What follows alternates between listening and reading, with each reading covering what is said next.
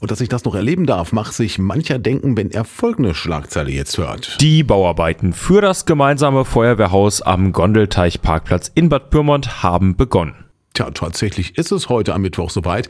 Der Parkplatz ist gesperrt und die ersten Arbeiter rücken an, sagt Sabine Jösten von der Stadt Bad Pyrmont. Ja, ab 21.02. starten wir die Baumaßnahme zum gemeinsamen Feuerwehrhaus und das Ganze wird erstmal mit einer Freiräumung des Baufeldes beginnen. Das heißt, wir werden erstmal über eine Firma ca. 50 Bäume auf dem Parkplatz fällen müssen.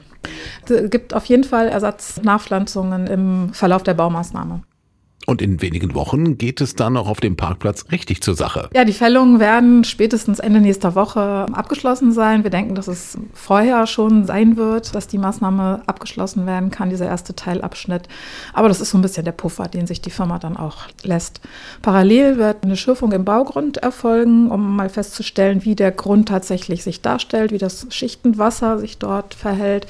Und dann wird voraussichtlich eine Woche erstmal Stillstand sein und dann geht es weiter mit der Abtragung der kompletten Oberfläche. Auf einen offiziellen ersten Spatenstich wird übrigens verzichtet. Stattdessen geht es jetzt einfach los. Für Autofahrer wichtig, zur Landpartie, dem ersten großen Ereignis in der diesjährigen Veranstaltungssaison, stellt die Stadt zusätzliche Parkplätze bereit. Im Moment haben wir noch keine festen Ersatzparkplätze, aber zu Beginn der Veranstaltungssaison werden wir den ehemaligen Bereich der Skateranlage als provisorischen Parkplatz zur Verfügung stellen und gerade für den angesprochenen Andrang bei der Landpartie, den wir erwarten werden, wird im Höpperbrückenweg eine große Wiese frei werden und als Parkfläche zur Verfügung stehen. Dort werden rund 400 Stellflächen entstehen können, sodass wir da einen guten Puffer haben.